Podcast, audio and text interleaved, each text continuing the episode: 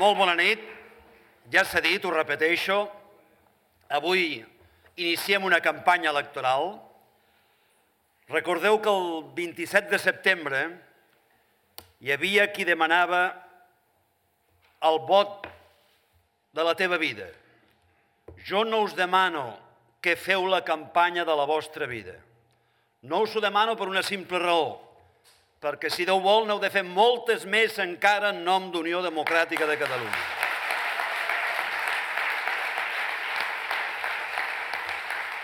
El que sí us demano, el que sí us demano a totes i a tots, i que sí demano que traslladeu a tothom, és que fem arribar quantes més persones millor el nostre missatge. Que expliqueu que tenim 103.000 raons, aquelles persones que ens varen donar suport el 27 de setembre per continuar, per seguir defensant el nostre país i que passi el que passi, sigui quin sigui el resultat que serà bo, el dia 20 de desembre, nosaltres el 21, el dia següent, després de festes, l'any vinent, d'aquí dos anys, d'aquí deu anys, continuarem defensant aquest país. Continuarem defensant la seva gent.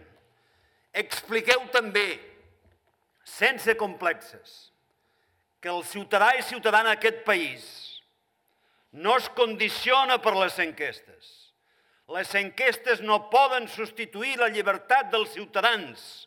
Si fos així, no caldria que féssim eleccions, fem enquestes i prou. Afortunadament, estem en un país lliure on lliurement els ciutadans el dia 20 de desembre donaran suport a Unió i Unió tindrà responsabilitats en el Congrés de Diputats.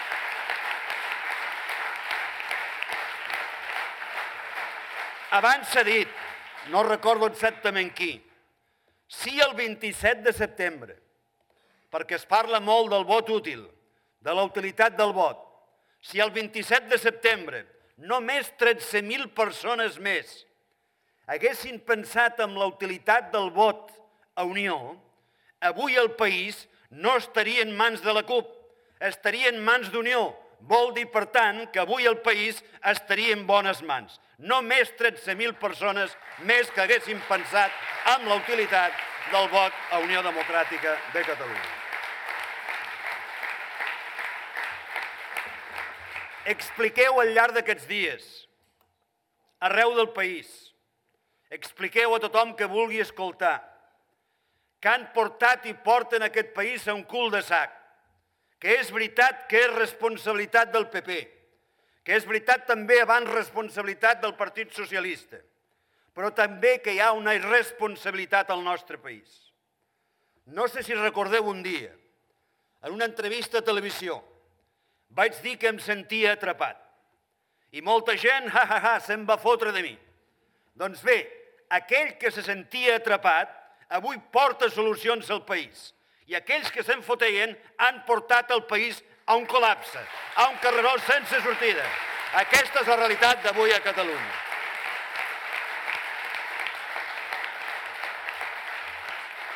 Amb respecte, amb molt de respecte, però també amb dolor, expliquem que és hora de fer balanç del procés i que el mínim que es pot dir és que porta el país per mal camí. Amb dolor, i lamento tenir-ho que dir, però Convergència s'ha equivocat abandonant la tradicional moderació. I aquí hi ha una responsabilitat política. Convergència ha sobrepassat els límits pactant amb la CUP. I no deixeu d'explicar una realitat. Avui no hi ha govern a Catalunya. És allò que deia en Ramon Espadaler la seva campanya electoral. El que passarà a partir del dia 27 és que hi haurà inestabilitat i ingovernabilitat. Però expliquem també una altra veritat. Si avui no hi ha govern amb el suport de la CUP, amb tot el que significa, ja en parlaré, no és pas perquè el president Mas i Convergència no ho hagin volgut. Si avui Catalunya no té un govern amb el suport i que depengui de la CUP, no és res més perquè la CUP no ha volgut, no pas perquè Convergència i el president Mas no hagin desitjat un govern a Catalunya amb la CUP. I temps el temps temps al temps. Expliquem també, amigues i amics, sense complexos, que entenem perfectament els nobles sentiments de moltes ciutadanes i ciutadans, ciutadanes i ciutadans d'aquest país, que entenem, comprenem, compartim les seves legítimes aspiracions, però que mai unió, mai, ni en el passat, ni en el present, ni en el futur, hem utilitzat, hem instrumentalitzat aquests sentiments. I mai he dit ho farem. I en canvi expliquem també sense complexes que hi ha qui sí ha instrumentalitat i segueix instrumentalitzant aquests sentiments. Que una cosa són els sentiments i l'altra, molt diferent, són exaltar-los, són alterar-los a base de propaganda. Que aquest país s'ha confós la propaganda amb la realitat. Que aquest país, alguns polítics que han de baixar de la ficció, han idealitzat els passos a donar, però en canvi no han explicat gens ni mica i han ocultat a la ciutadania les dificultats i les conseqüències d'aquests passos idealitzats. Expliquem-ho sense cap complexe.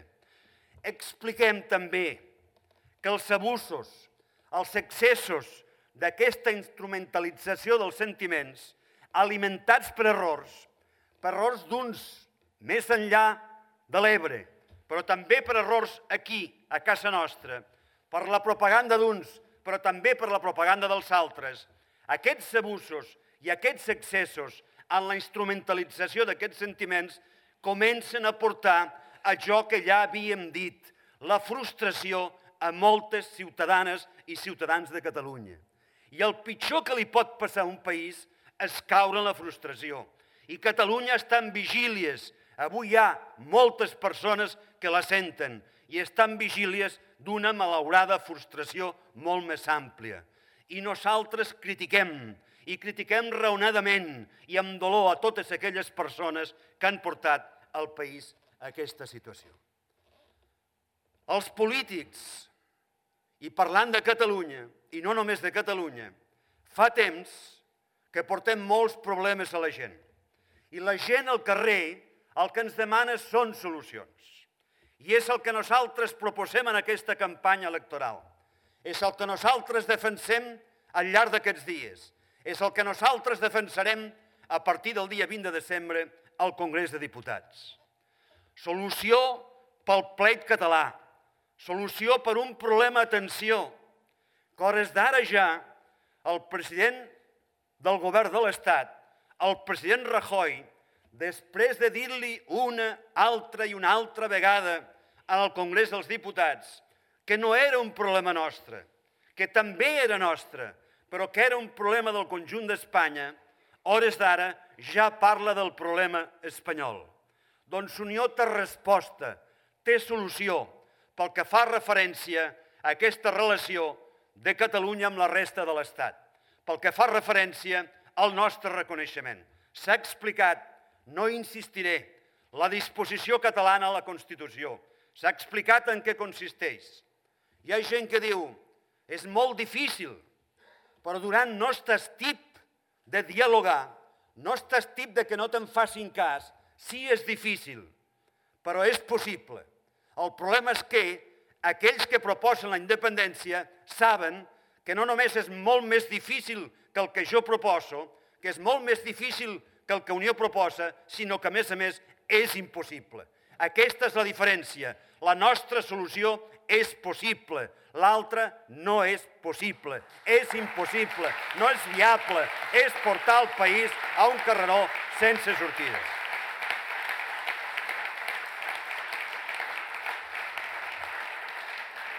Però això ja se sabia.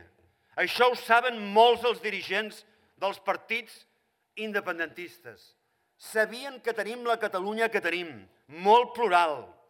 Sabien quina Espanya hi ha actualment. Sabien quina és la realitat europea. Sabien i saben quin és el context internacional. Ho sabíem també nosaltres, però també ells. Si ho sabem nosaltres, però sobretot si ho saben ells, per què continuen enredant a la gent? Per què continuen enganyant a la gent? Per què expliquen sopars de duro a la gent? Per què no diuen d'una vegada per totes la veritat dels costos que significa aquesta aposta política i per què no reconeixen que nosaltres sí fem una proposta, com deia abans, possible i viable, encara que lògicament sigui difícil. Davant, insisteixo, del que es proposa nosaltres oferim allò que ha fet avançar el món. És diàleg, és pacte, és transacció. Això és el que ha mogut sempre les societats. Això és el que ha mogut les nostres famílies. Quan hem tingut que tractar amb les nostres filles i volien arribar a les 3 i nosaltres dèiem a la 1 i al final pactàvem dos quarts de dues i arribaven a dos quarts de tres, però havíem dialogat, havíem pactat, havíem avançat, havíem cedit uns i altres. Això passa en el món del negoci, això passa en el món del comerç, això us passa a qualsevol que compri un pis, que compri o vengui una moto, una bicicleta o un cotxe per internet. Aquesta és la vida, aquesta és la realitat i no hi ha altra solució. Dialogar, pactar, transaccionar, ser capaç de posar-te en la pell de l'altre i ser conscient que per arribar a la solució uns i altres hauran de cedir, uns i altres hem de cedir. Per això és també útil el vot a unió. Per això la gent de Catalunya, els ciutadanes, ciutadans, el poble català, ens han de fer confiança. Aquí hi ha una gent que sense renunciar a res volem anar a Madrid, volem ser el Congrés de Diputats per aportar una solució al reconeixement de les demandes del poble de Catalunya. Per això nosaltres volem ser presents allà.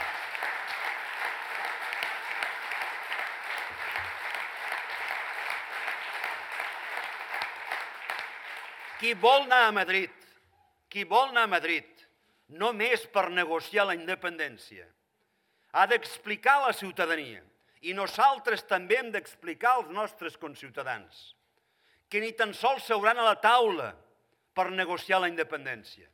Ni el govern del PP, ni sigui del PSOE, ni sigui de Podemos, ni sigui de Ciutadans, ni tan sols seure a la taula. Se n'ha de ser conscient, s'ha d'explicar a la ciutadania el poble català de debò, de debò em pregunto jo, i heu de preguntar a tantes persones que conegueu al llarg d'aquests dies de campanya electoral, de debò vol que aquest carreró sense sortida en què alguns s'han situat al nostre país, a la nostra gent, no tingui una porta que es pugui obrir, no tingui la porta de la solució, no tingui la clau de la solució, de veritat no entenen que aquesta és la proposta d'Unió Democràtica. Ni Catalunya, ni Espanya es poden permetre el luxe de no resoldre les demandes de Catalunya. No es pot jugar amb les coses de menjar. No es pot jugar amb les coses de menjar. I s'està jugant amb les coses de menjar, s'està jugant amb el present i el futur del nostre país. Unió no vol jugar amb el futur del nostre país ni amb el present. S'està jugant i molt uns i els altres.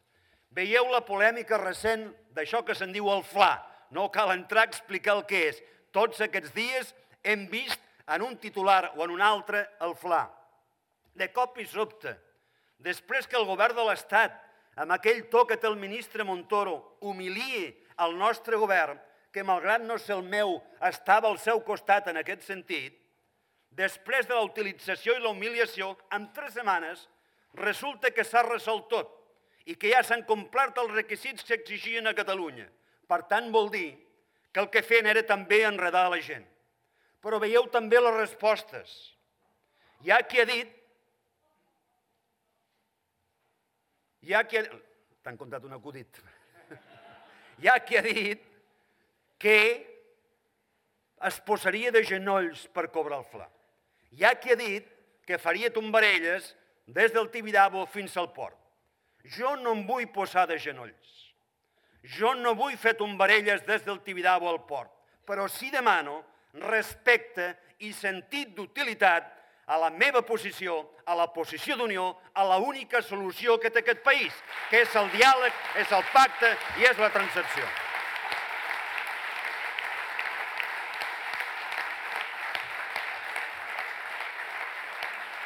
Abans deia, deia abans no anem bé, no anem bé, i és més, anem molt malament. El dia 9 de novembre n'ha parlat en Josep Sánchez Llibre, n'ha parlat en Ramon Espadaler, es va cometre un greu error històric. el dia de novembre, amb la declaració aprovada pel Parlament de Catalunya, saltant-se el principi de legalitat, s'ha comès un gravíssim error històric. Quina confiança s'ha de tenir en un país en el que el Parlament diu que a partir d'ara només es compliran certes lleis. Quina confiança han de tenir els inversors en un país que no saben exactament quina llei s'ha d'aplicar, quina llei s'aplicarà. Un gravíssim error històric. Un gravíssim error històric del que nosaltres no només no ens sentim responsables, sinó molt i molt allunyats. El 20 de desembre, per tant, hem de dir a la gent que voti, que voti pensant, òbviament, amb el cor, amb el sentiment, també la butxaca, també amb la butxaca, però també amb el cap, que pensi realment quina és la solució, que pensi, que es despertin, allò que deia en Julio abans, que es despertin i entenguin quin és el vot útil de debò. El vot útil de debò, des del catalanisme polític que significa unió, no és altre que aquell que pugui anar a les paperetes, a les llistes del nostre partit. Unió no està disposada i estic convençut que tampoc. La major part de ciutadanes i ciutadans que s'han sentit catalanistes i que han exercit en altres ocasions el vot a Convergència i Unió, no estem disposats a renunciar i, per tant, simplement a veure que a Madrid o bé representin a Catalunya aquelles forces polítiques respectables, com tothom, independentistes, que només van, reitero, intentar negociar allò que ningú negociarà, ni tampoc ens podem conformar, no ens quedarem sentats a la cadira pensant que qui ens pot representar és un partit popular o és uns ciutadans que no tenen cap arrel amb el catalanisme. És més, Ciutadans, és més, Ciutadans, expliquem-ho, neix per anar en contra de la base del catalanisme, que és la llengua, la nostra llengua, la normalització del català. Aquesta és la raó d'ésser de ciutadans. No ens podem sentir de cap de les maneres còmodes amb que no hi hagi a Madrid, al Congrés dels Diputats, a les Corts Espanyoles, una representació del catalanisme centrat, del catalanisme dialogant, del catalanisme que vol pactar sense renúncies, però sabent que sempre, sempre, per arribar a acords, s'han de fer uns i altres sessions. Aquesta és la nostra proposta de solució. Però sapiguem també, siguem-ne conscients, hi ha d'altres problemes que tenen els ciutadans.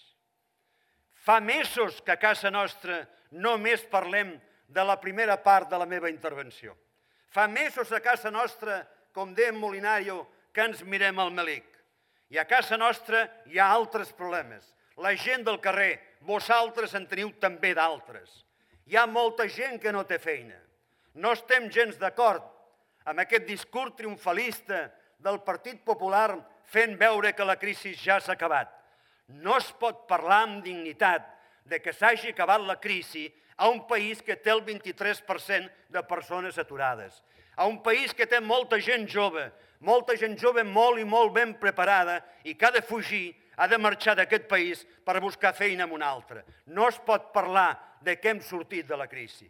No es pot parlar de què hem sortit de la crisi quan hi ha tanta i tanta desigualtat, quan hi ha tanta i tanta pobresa. I també nosaltres aquí tenim les nostres propostes de solució. Hem d'ajudar aquella gent que crea feina, hem d'ajudar els autònoms, hem d'ajudar les pimes, són els que realment creen feina. Hem d'ajudar a corregir la desigualtat, hem d'ajudar a reduir la pobresa. I aquí també nosaltres tenim propostes. Tenim la necessitat i la proposta, la solució de dedicar-hi recursos, més diners. I d'on traiem els recursos? Una altra proposta, una altra solució d'unió. Hem de combatre l'economia submergida. No té sentit que hi hagi un 22% de l'economia submergida, que no paguen impostos. I això es combat, òbviament, explicant en primer lloc que existeix. Segon, incentivant fiscalment perquè no hi hagi economia submergida. Motivant-ho. Aquí sí que es poden gastar les administracions diners en publicitat i si no es compleix, penalitzant-ho. Prou d'enviar inspectors de treball o dient que no és culpa dels inspectors, sinó dels responsables polítics, a buscar les pessigolles aquelles empreses petites, mitjanes o els autònoms que no tenen capacitat d'assessorar-se i que estan fent bé la feina, que compleixen fiscalment, que paguen impostos, que es dediquin els polítics, els governs, les administracions, a enviar els inspectors, aquells que no compleixen amb les seves obligacions fiscals, aquells que estan competint desllealment amb la gent que amb suor i amb esforç paga dia a dia els seus impostos.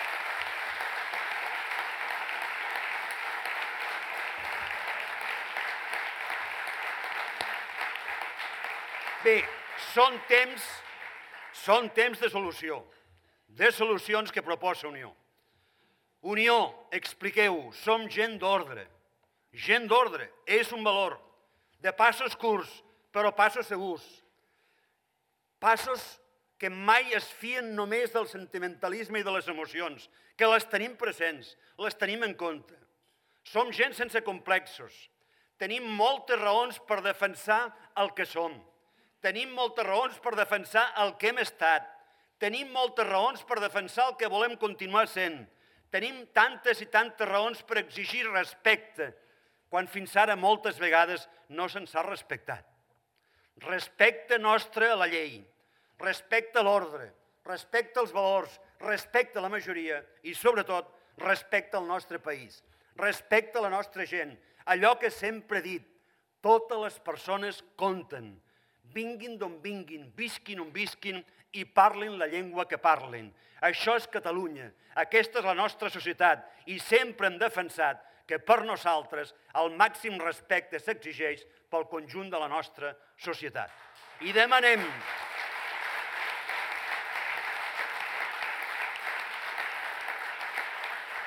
demanem respecte, respecte pel que nosaltres defensem. Jo mai, mai, mai he dit que un independentista no defensi Catalunya.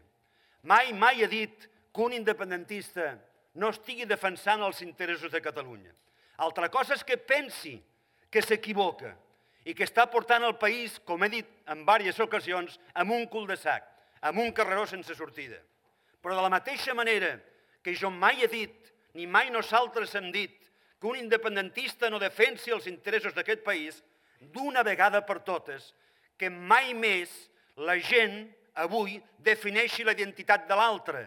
Jo sóc d'unió, però no sóc unionista, ni sóc independentista, sóc català i catalanista i demano i reclamo el dret que es pugui defensar Catalunya en nom del catalanisme sense necessitat de ser independentista. Demano respecte per tots aquells que hem defensat i continuarem defensant aquest país des del catalanisme centrat, des del catalanisme moderat, que sempre des de Prat de la Riba ha caracteritzat aquest país.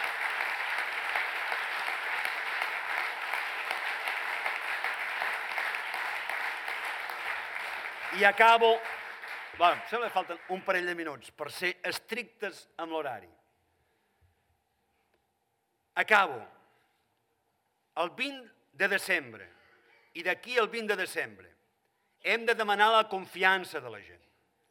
Ho he parlat a l'inici de la meva intervenció i segur que estarà molt pendent de moltíssima gent. Això de les enquestes. Nosaltres hem de tornar a dir que els ciutadans lliurement decideixin que no votin en funció del que diuen les enquestes, que votin en funció del que creguin més li convé al país, que votin en funció del que creguin més li convé amb ells, si volen continuar, reitero, amb aquest cul de sac o volen gent que amb sentit comú, sense, reitero, renúncies fonamentals, però sigui capaç d'arribar a acords. Jo tinc confiança en aquest país. Jo tinc confiança en Catalunya. Jo crec en el futur de Catalunya. Jo confio en el poble de Catalunya. Estic convençut que el poble de Catalunya despertarà. Estic convençut que cada dia més hi ha molta gent molta gent en el nostre país, dones i homes, gent jove, gent gran, que viuen a la costa, que viuen a l'interior, al nord o al sud del nostre país, que cada dia més són molt conscients, com he dit abans, que el camí que ens porten és un camí dolent per tots, per culpa d'uns i per culpa dels altres. Cada dia hi ha més gent i el que hem de fer d'aquí al 20 de desembre intentar que aquesta gent sigui capaç d'entendre que la solució, la proposta i la gent que pot ajudar a sortir de l'actual cul de sac és la gent d'Unió, som nosaltres. Tinc fe amb el poble, ho he dit i ho repeteixo, amb el poble català, i tinc esperança amb el seu futur. Una esperança que vosaltres compartiu, una fe que sé que també compartiu vosaltres. Per tant, des d'aquesta fe amb el poble de Catalunya, des d'aquesta esperança amb el poble de Catalunya, amb el nostre poble, som-hi, no més problemes, ja en tenim prous de problemes. El que la gent vol i el que Unió porta són solucions. Aquesta és la nostra proposta. Visca Unió, visca Catalunya!